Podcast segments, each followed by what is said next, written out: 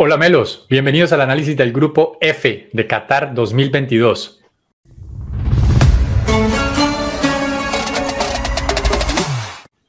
Estamos a poquitos días del inicio del Mundial Qatar 2022, fecha tan esperada por todo el mundo futbolístico por más de cuatro años. Si a ustedes les gusta este contenido, por favor suscríbanse al canal. Por ahí encimita, por este lado, por aquí estará apareciendo la tarjetica donde pueden acceder a todos los grupos que hemos analizado hasta ahora van a estar desde el grupo A al H para que por favor se suscriban. Y por favor denle like a este video, que es la forma que ustedes tienen de demostrarnos que les está gustando este contenido.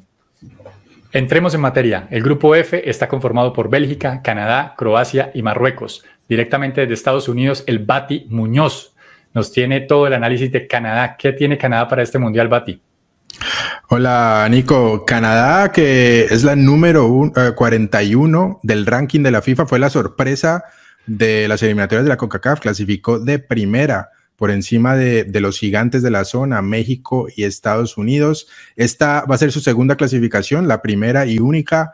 Había sido en México 1986 en un mundial que pasó sin pena ni gloria, perdió los tres partidos y no anotó ningún gol, así que la, vara está bastante baja para tener una mejor actuación en el 2022. Eh, su técnico es un, es un inglés, John Herman, y los jugadores eh, más conocidos, por supuesto, vamos a empezar con Alfonso Davis, el jugador del Bayern Múnich, probablemente uno de los mejores laterales izquierdos del mundo, aunque en Canadá no juega eh, en realidad el lateral izquierdo, lo tiene más como puntero o volante por la izquierda, tiene mucho más llegada a gol de la que tiene en el Bayern Múnich, así que es un jugador a tener en cuenta.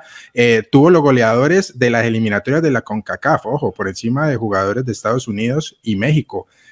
El, liderados por Sail Larín, ah, del Brujas de Bélgica, que hizo 13 goles, y Jonathan David del Lille de Francia, que hizo 9 goles. Otros jugadores también muy conocidos son eh, Buchanan, que juega en el Brujas también de Bélgica, y Stephen eh, Eustaquio del Porto de Portugal. En cuanto a las bajas de la selección eh, del norte de Norteamérica, eh, Scott Kennedy, que, es un central que se lesionó, juega en la segunda de Alemania, un central titular del equipo, ah, no, va, no va a llegar al Mundial. Y desafortunadamente también Maxim Crepeau, que era el arquero suplente, el titular del LAFC, que justo el fin de semana pasado tuvo una lesión bastante fuerte, se, fracturó el tobillo en la final de la MLS contra el Philadelphia Union. También ah, desafortunadamente se perderá el Mundial. Y bueno, la figura del equipo, Alfonso Davis, que se lesionó hace poco con el Bayern Múnich, pero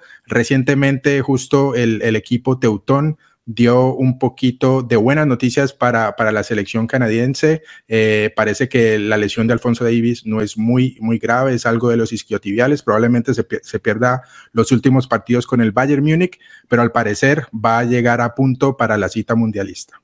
Perfecto, Bati. Excelente reporte de todo lo que tiene que ver con el equipo canadiense. Directamente desde Rabat, Marruecos, Manuel Ortega.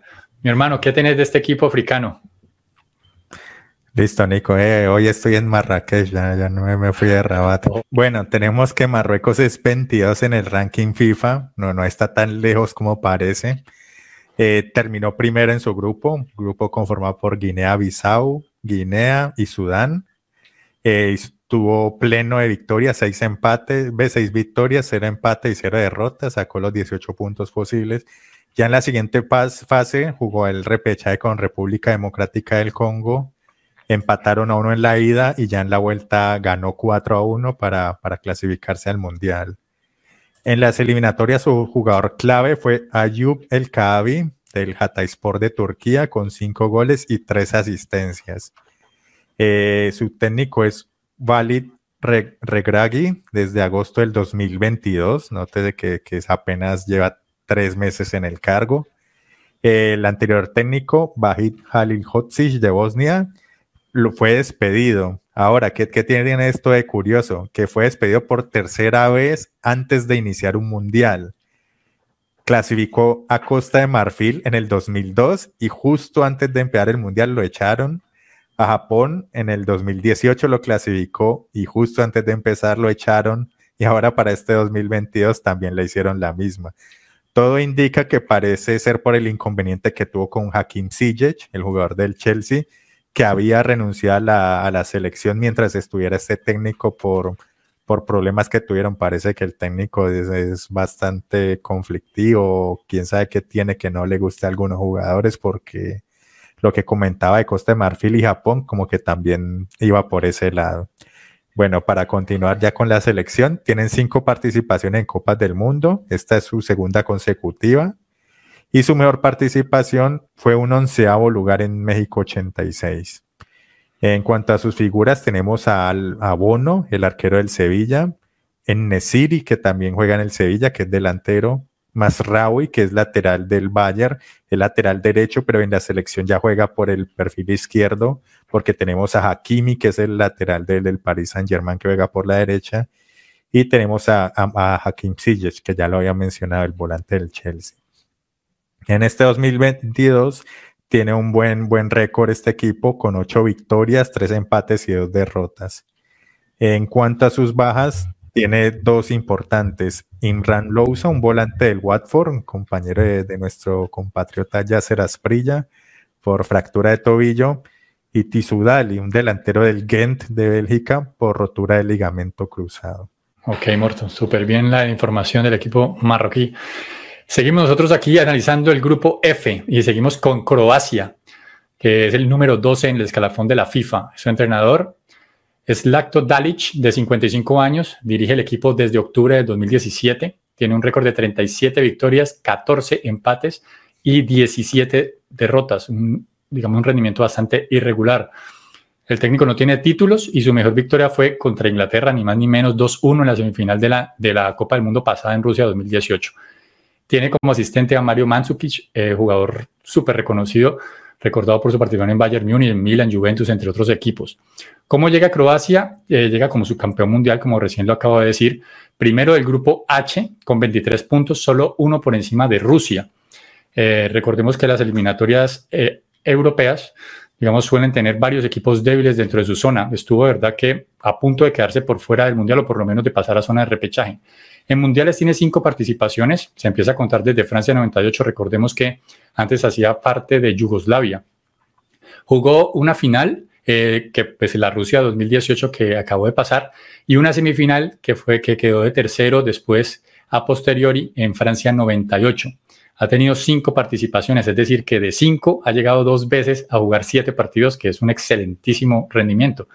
Jugadores importantes, Luka Modric, jugador supremamente reconocido del Real Madrid, jugador de 36 años, pero que por él pasan absolutamente todos los balones del equipo. Iván Perisic del Tottenham Hotspur, jugador importantísimo por la banda izquierda, que tiene gol y tiene asistencia, jugador ambidiestro. Mario eh, Pasalic del Atalanta, jugador de gran nivel en el medio campo, un gran nivel en el fútbol italiano. Eh, Kramaric del Hoffenheim, también mediocampista. Y Brozovic del Inter de Milán, que viene de una lesión, pero se está recuperando, ya, ya tuvo minutos contra la Juventus en el derby italiano y eh, es el jugador con más titularidades, con nueve y más minutos jugados en el equipo, con más de 758 en toda la eliminatoria. No hay bajas sensibles para, para el equipo croata que destacar. Vamos para el plato fuerte del grupo. El plato fuerte está a cargo de Manuel Ortega, con el equipo de Bélgica, el equipo belga. De Bélgica tenemos que la segunda en el ranking FIFA, o sea que se espera mucho de esta selección y de sus figuras. Eh, terminó primera en su grupo, un grupo eh, bastante bueno con Gales, República Checa, Estonia y Bielorrusia, así que no, no tuvo el camino tan fácil como otras selecciones, pero aún así logró sacar nueve victorias, eh, no tuvo empates y solo tuvo una derrota, entonces sacó 27 puntos. Eh, jugador clave en eliminatoria fue Lukaku, Lukaku del Inter con cinco goles, y el volante del Brujas Banaken con cuatro asistencias. Eh, su técnico es el español Roberto Martínez, que, ha hecho un proceso largo desde agosto del 2016, con un récord de 55 victorias, 12 empates y solo 9 derrotas en estos seis años. Eh, ha tenido 13 participaciones en Copas del Mundo y su mejor participación, su mejor posición fue el tercer lugar que obtuvo en Rusia 2018. En cuanto a las figuras, las figuras que tiene Bélgica, pues destacamos a Kevin De Bruyne, el, volante del City, que está en un momento excepcional. eh, Thibaut Courtois, que, que, fue un baluarte en esta última Champions del Real Madrid, atajando de todo. Eh, y entre, entre otros tenemos a Romelo Lukaku y a, pues, a Eden Hazard, que no está en un gran momento, pero aún así tiene su, su, momento en la selección, tiene su cabida, siempre le dan el espacio para que, para que muestre lo que tiene. En este 2022 han tenido un rendimiento de, con cuatro victorias, dos empates y dos derrotas, eh, lo que los, pues, los deja un poquito bien parados a, ahora que empieza el Mundial. En cuanto a las bajas, Lukaku recayó de la lesión que lo, que lo venía molestando, que no, lo, no lo ha podido tener en cancha con el Inter, pero lo van a aguantar hasta último momento porque parece ser que no, que no es tan grave como para que se pierda este mundial. Ok, Manuel. Bati, vos ves a Bélgica, no me quiero adelantar mucho a los próximos programas que vamos a estar hablando de candidatos a quedar campeones, pero ¿Bélgica eh, destronable en este grupo o ves a alguien que es capaz de quitarle el primer puesto? No, yo creo que Croacia tiene una chance de quedar de primero también. Eh, yo, veo las, esas dos selecciones un poquito parejas eh, en términos de, de, una generación que ya yo creo que ha llegado a su pico y está un poco de salida. Yo creo que lo mismo se cumple para ambas selecciones. Eh, por, por, la parte de, de, Bélgica, yo creo que va a depender mucho de, de, Kevin De Bruyne. Como le decía Manuel, su estrella goleadora Lukaku, pues no está lesionado está carreando lesiones esta última temporada con, con el Inter y, y, no va a llegar con muchos minutos de juego. Sí, es que alcanza a llegar. Eden Hazard ya hemos visto que el Real Madrid no, Ancelotti no cuenta para nada con él. No sabemos el estado físico y, y, de competencia, al menos sabemos que es muy bajo. Uh, así que no, no, no, sé si sea la mejor selección eh, belga. Yo creo que llegaron a lo más, lo más lejos que pudieron llegar, que fue en el, en el Mundial ha pasado a semifinales, que fueron eliminados por, por los campeones Francia. Eh, y Croacia, pues también llegó en ese último mundial, también yo creo que fue el, el techo de, de, de, esa generación liderada por, por Luka Modric. Vimos ya un jugador como Rakitic que se retiró de la selección, que era parte de la selección de, del, del 2018.